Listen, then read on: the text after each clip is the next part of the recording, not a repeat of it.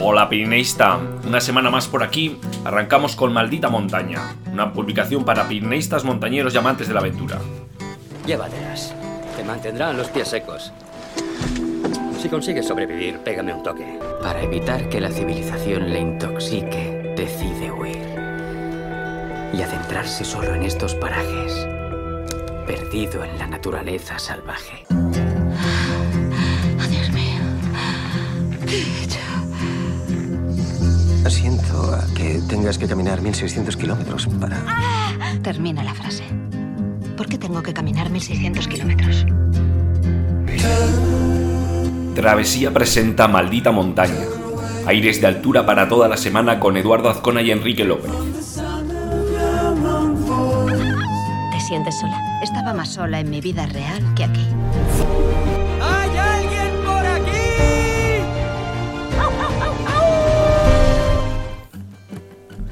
Los copos de nieve han llegado a las cotas más altas del Pirineo, era una de las noticias que os traíamos esta semana en el boletín. Y bueno, oficialmente pues ha dado la bienvenida el otoño. Y por aquí pues seguimos cogiendo velocidad en este crucero, ¿no? Para traeros pues cosas nuevas esta nueva temporada.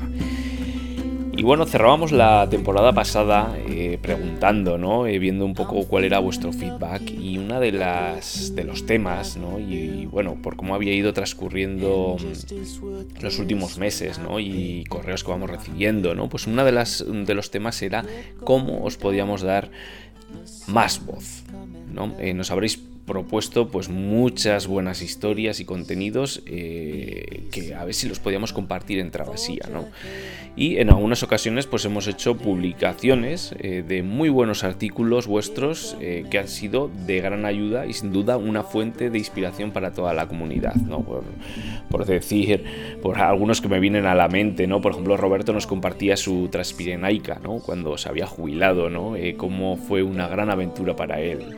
Nico, pues eh, compartía su ruta, la Transpirenaica, en solitario y en 25 días, que sin duda pues fue pues eh, una historia que incentivó a, mucha gente pues eh, en hacer la ruta de manera rápida y, con muy buena logística pues para hacerla en esos en eso en ese eh, acortando digamos las etapas y dejarla en, en, 25 días lo que es algo muy muy, rápido, ¿no? Por así decir. Luego, bueno, Sergi Vázquez hace, hace unas semanas nos traía la crónica de esa travesía de los 3000 que habían hecho con sus dos eh, compañeros, ¿no? En torno a, a, Benasque. Bueno, Enrique y Jaume nos traían eh, consejos eh, sobre GR10 francés, entre otras colaboraciones, ¿no? que sin duda pues trajeron mucha energía y mucha, mucha inspiración. Entonces, ¿qué, ¿Qué traemos nuevo? Bueno, queremos habilitar un canal eh, para que llegue eh, toda esa eh, colaboración, ¿no? En forma de artículos, de vídeos, de participaciones en este espacio sonoro, ¿no? Ya sabéis que muchas veces, muchas veces, bueno, semana a semana os hago, os incentivo a que me mandéis audios. Para que los podamos compartir por, este canal, ¿no? Pues también será será el, el, modo ¿no? de hacérnoslo llegar. Eh, si tenéis alguna buena idea y muchas ganas, pues eh, podéis enviarnos un email con el asunto colaboración a info travesiapirenaica.com, un poco con, con un breve resumen de, de, cuál es la idea que tenéis, ¿no? Estamos abiertos a, a, todo y sobre todo buenas, buenas historias inspiradoras y, y buenas vibraciones, buena energía, ¿no? Bueno, le iremos dando forma pues a esta nueva ventana en, las siguientes semanas. Y bueno, sin más dilaciones vamos a comenzar con lo que eran los artículos de esta semana. El contenido que titulaba, ¿no? que daba nombre al boletín de esta semana era Viñemal desde Bujaruelo, la extensión por el corredor de la Moscova y el collado de Ley de Lister y el recorrido de la Corona. Bueno, en total son 8 3000, o sea, compartimos esta ruta. Hemos enviado allá a nuestro corresponsal Quique a que haga esta ruta. Bueno, no lo hemos enviado, se ha ido corriendo para allá y hacía esta bonita, bonita ruta en el macizo del Viñemal, eh, que es bueno, único en los Pirineos. Eh, ya sabéis que su cara norte, con el Piclón en el centro, se desploma 800 metros hacia Aulets y por sus muros y corredores pues es único. ¿no? Se han trazado algunas de las vías más emblemáticas de todo el pirineísmo y bueno, a la mente seguramente os viene el mítico color de Goff. La parte elevada eh, forma una elegante corona de 3000 en cuyo interior se encuentra el glaciar Sue, el único glaciar con lengua de los Pirineos y el segundo de mayor extensión. Son 32 hectáreas en 2019, 16 menos que en 2002, para que os hagáis una idea. El recorrido integral de esta cresta es una cita ineludible para muchos eh, coleccionistas de 3000, ¿no? Hasta 16 que se pueden enlazar en una sola jornada como eh, ya describiera eh, Miquel Catdevila en su mítico libro de los 212 3000 en 30 jornadas, que, bueno, es uno de los libros míticos del pirineísmo. Si hablamos de inspiración, pues este lo fue para mucha gente. Eh, ya, bueno, veíamos hace unas semanas, ¿no? Con con Sergi Vázquez, ¿no? que su, actividad de enlazar 3000 ¿no? y de manera muy rápido, bueno, pues eh, Miquel Capdevila fue un pionero. Esta ruta eh, parte del refugio de Bujaruelo, ahí seguiremos el GR11 remontando todo el curso del, río Ara hasta el refugio de Cervillonar, donde bueno, podemos pasar la noche, es un refugio eh, no guardado, una pequeña cabaña y y bueno, nos va a permitir pues pasar la noche para el día siguiente ya ascender por la izquierda del, del barranco de la Baza hasta los neveros de Navaza del mismo nombre y remontar todo el corredor de la Moscova para salir al collado de Lady Lister. Bueno, ya sabéis que justo pues hace unas semanas os compartíamos la primera al Viñemal con la historia de Lady Lister. Bueno, pues aquí tenéis el, collado que lleva su nombre y bueno, de alguna manera os podéis sentir que estáis siguiendo los pasos de, esta mujer pionera eh, en su época, Y en el pirineísmo. Bueno, desde aquí eh, subiremos la cresta del cercano Pico Central y después al Montferrat. Y bueno, bajamos al, al glaciar y subiremos a la espalda de Chausenque, para continuar por la cresta de la punta y al Pitón Carré. De nuevo en el glaciar subiremos por la vía normal a Long, punto culminante del macizo. Pero seguiremos la cresta coroneando el Clot de Lajón y el Cervillona, antes de alcanzar nuevamente el collado de Lady Lister, ¿no? para yo luego ya descender y por el mismo itinerario bueno, acabar de manera gloriosa nuestra ruta, eh, una ruta mm, la verdad que nos habrá llevado a ascender 8 3000 y nos dejará seguramente un buen sabor de boca ¿no? con esta aventura pirineística. Y este era el contenido que, os traíamos en primer lugar en el boletín, que nos lo traía Quique, que hace, hace unas semanas pues estuvo por este territorio de aventura, ¿no? En solitario, pues haciendo esta ruta pues para traernosla y compartirla. Bueno, y también en la newsletter os traíamos eh, más contenidos. Uno de ellos era cómo mantenerse seco en ruta, en el que, bueno, eh, compartíamos consejos para hacer senderismo bajo la lluvia. Eh, muchas veces, pues las condiciones climáticas son adversas, o bueno, o hacemos una actividad muy, muy intensa, eh, la humedad eh, entra en escena, eh, bajas temperaturas, bueno, ya veis que esto es el caldo de cultivo para que tengamos una hipotermia. Hay que mantenerse seco, ¿no? Y entonces, ¿cómo lo hacemos? Pues bueno, lo primero de todo es elegir bien la ropa no me voy a dilatar, pero bueno, en este artículo que podéis acceder desde la newsletter o visitando la página web, pues eh, os hablamos de pues el sistema de las tres capas, ¿no? Aunque bueno, con los nuevos materiales y textiles, pues eh, eh, ha ido variando un poco esto, ¿no? Pero hay, hay ciertos aspectos que tenemos que tener en cuenta y bueno, ir vestidos como una cebolla para la lluvia pues es una buena elección, ¿no? Os compartíamos algunos, algunas prendas ¿no? que podemos utilizar y algunas características clave a tener en cuenta frente a la humedad. Y bueno, yo simplemente para resumirlo, de aquí os tenéis que ir con la idea de que el algodón no, lo debemos evitar.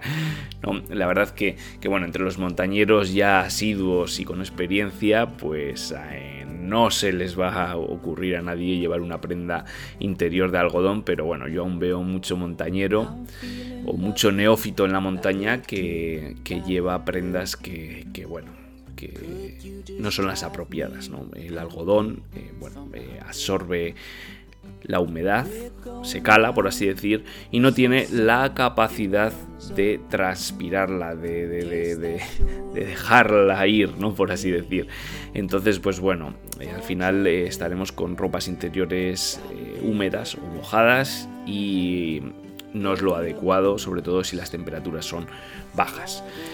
Bueno, y el tercero de los contenidos será una ruta emblemática que atrae a muchos, muchos, muchos, muchos eh, aficionados a la montaña en los Pirineos. Y no es otra que el circo y cascada de Gavarní y bueno ahora es una época muy propicia pues para realizar esta pequeña excursión a la cascada que bueno por, eh, comentar pues que se trata de la caída de agua más alta de Francia y la segunda de Europa.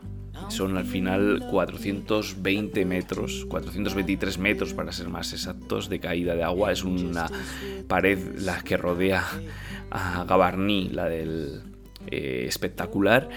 Y, bueno, ya sabéis que, este punto coincide con el Parque Nacional de Ordesa y, el, y Monteperdido y el Parque Nacional de los Pirineos en Francia, y ambos merecedores de sendos reconocimientos por parte de la UNESCO. Un paisaje espectacular que seguro que conocíais, no sé si habréis visitado, pero que bueno, es una de las rutas que os recomendamos para hacer en esta época. Bueno, ahora ya sabéis que la sección que llega es la de aquella de buscamos un lugar, ¿no? En cada semana eh, buscamos un lugar en los Pirineos, os facilitamos una fotografía y observándola y con ayuda de unas pistas, pues os preguntamos si eres capaz de averiguar de qué lugar de los Pirineos estamos hablando. Bueno, esto al, ser un medio de sonido, de audio, digamos, no vais a poder ver la fotografía, pero sin embargo pues os tendréis que guiar por mi voz, por mi descripción. Yo veo por delante eh, una muralla rocosa y está cortada por el centro, ¿no? En, en dos. Aquí lo único que vemos es roca y algún nevero, algún nevero que queda Supongo que estamos en época de verano y veo algún nevero que queda por ahí, pero bueno, aquí lo que reina es la roca y esa, ese tajo en, una muralla rocosa. Bueno, os voy a empezar a, a contar un poco, ¿no? A ver, el lugar que estamos buscando esta semana no necesita pistas ni presentaciones. Nos encontramos en uno de los lugares más famosos, fotografiados y visitados de todo el Pirineo y ahí van las pistas. La primera de ellas, aunque la brecha se encuentra a 2.800 metros de altitud, la excursión hasta ella resulta muy asequible y en consecuencia muy concurrida en los meses de verano. Sin duda, la carretera que por el lado francés nos deja a 2.200 metros de altitud tiene mucha de la culpa. Y la segunda de las pistas, lo fascinante y misterioso que resulta este enorme tajo da pie a una de las leyendas más conocidas de los Pirineos y de la cual recibe su nombre este lugar. Bueno, yo más que pistas, ya sabéis que, es Quique quien prepara, que prepara e, esta sección, ¿no? Y yo creo que en esta ocasión, más que pistas, nos ha dado ya un poco la, la, descripción y la mirilla para que vayamos, porque yo creo que es tan fácil que ya sabemos todos de qué lugar estamos hablando, ¿no? Bueno, pues la próxima eh, semana más información al respecto, porque yo creo que ya lo tenéis en mente, ¿no? Yo creo que hay varias palabras por ahí que no dejan ya lugar a la duda, ni para los que me estáis oyendo al otro lado. Eso de brecha ya... Bueno, ¿y cuál fue el lugar de la semana pasada? ¿no? Os lo hemos vuelto a poner muy fácil, ¿no? La foto de la semana pasada era la sierra de Partacua, más conocida por ser el lugar donde se encuentra Peñatelera, el punto más alto situado a la izquierda de la imagen ¿no? que os compartíamos. La sierra de Partacua es una de las conocidas como sierras interiores que se extiende al sur del Pirineo asial. Es un magnífico cresterío formado por calizas y bueno, la verdad que este, esta muralla eh, crestas la delata. ¿no? Eh, si queréis visitar eh, sus cimas recientemente, pues os hemos compartido algunas rutas en, estos boletines, lo hemos hablado también aquí en, este podcast y bueno, ya sabéis que podéis visitar la, web y ahí encontraréis pues un par de rutas tanto a Peña Telera como a Peña Retona. Y vamos avanzando en el podcast y vamos llegando a la parte de desenlace, digamos, a la parte final del podcast. Ya sabéis que os hablamos de las noticias e historias más destacadas de la semana.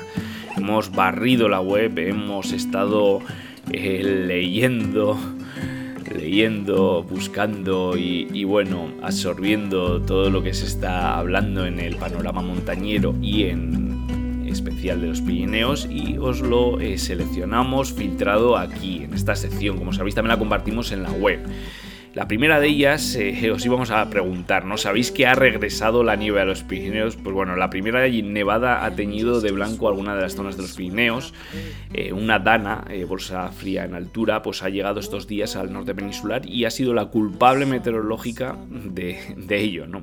Los copos de nieve se han podido ver bajando hasta los 2100-2500 metros. Y bueno, eh, la segunda de las historias, eh, os hablábamos que estamos siguiendo la aventura de Simon Giet y eh, Roger Schaeli en los Alpes. Ambos son muy conocidos por sus actividades en las grandes cordilleras del planeta y ahora se han quedado en casa para realizar un proyecto muy bonito que han llamado North 6 escalar las seis caras nortes clásicas de los Alpes, esquiando en las proximidades, descendiendo en parapente y yendo de una a otra en bicicleta. Bueno, acaban de acabar la escalada de Laker y la norte del Matterhorn por la vía Smith y ahora podéis seguir el desenlace de su aventura en Chamonix, ¿no? Pues con dos de las cumbres o de las paredes que les quedan para completar su proyecto con los grandes coloses y el Petit Trou. Y bueno, en el, perfil de Instagram de ellos, pues la verdad que tenéis una crónica de lo que está siendo esta aventura. La verdad que es, es maravilloso ver cómo, cómo van de una, de una ruta a otra, ¿no? Parece con una facilidad, ¿no? Cuando estamos hablando de actividades... Eh, de, gran compromiso y, dificultad. Bueno, también teníamos que hablar de, las tres primeras eh, polacas a 6.000 vírgenes en región del norte del Karakorum. Eh, bueno, ya sabéis que tanto Adam Bielecki y, Janusz eh, eh, ambos al frente de la expedición del programa del Himalayismo Deportivo Polaca, pues están explorando esta zona con cumbres vírgenes de 6.000 y 7.000 metros y eh, bueno, pues ya veis que están cosechando sus frutos. bueno, ya para terminar la, sección, eh, hablamos del proyecto Mugak, eh, historias de personas que fueron parte y vivieron, vivieron el contrabando, que se dio en la frontera pirenaica, eh, más concretamente, en este caso, en, la zona de Navarra. Eh, bueno, se ha abierto un crowdfunding para llevar a cabo el rodaje de este documental que contará las historias de hombres y mujeres de los valles fronterizos de Cinco Villas, del Baztán o de Ulzama. Y nos hablarán de cómo vivieron el contrabando. ¿no? Os hemos compartido en el boletín el enlace al proyecto en Berkami, ¿no? Pues para que podáis eh, ayudar al proyecto con cualquiera de las eh, recompensas. Y como sabéis, ya como cierre, eh, hablamos de la foto de la semana, ¿no? Y nos compartís fotografías instantáneas de vuestras aventuras pirineísticas etiquetándonos con arroba travesía y con el hashtag travesía pirenaica y nosotros pues aquí las eh, compartimos con la comunidad. En este caso eh, os traemos una eh, fotografía de El Porquet en el que vemos pues los sipones y el pico de Arriel bajando de las fronteras. La verdad que es una foto espectacular Eh, ahí se ven los, los ibones y bueno, lo que es eh, las paredes vertiginosas del pico Arriel al fondo. La verdad que las fotografías de las últimas semanas pues son de gran volumen y nos cuesta de alguna manera hacer el escrutinio para quedarnos con una a la semana porque la verdad que ha habido que bueno, que os lo habéis pasado muy bien, que he visto mucha actividad por ahí y muy buena mano también con, con la cámara. Así que muchas gracias por compartirnos todas estas instantáneas en las redes sociales. Y bueno, no queda otra que despedirse. Se nos acaba este espacio sonoro, este encuentro semanal. Eh, no me queda más que daros las gracias por estar ahí, por, por apoyar el, el proyecto. Y, bueno, que un abrazo familia y que nos vemos la próxima, nos escuchamos la próxima semana. Venga, hasta luego. Y como decía Jack Kerouac, porque al final no recordarás el tiempo que permaneciste en la oficina o arreglando tu casa, ve y escala esa maldita montaña.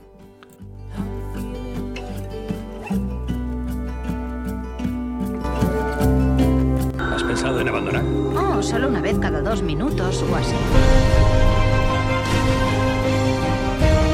Si quieres algo en la vida,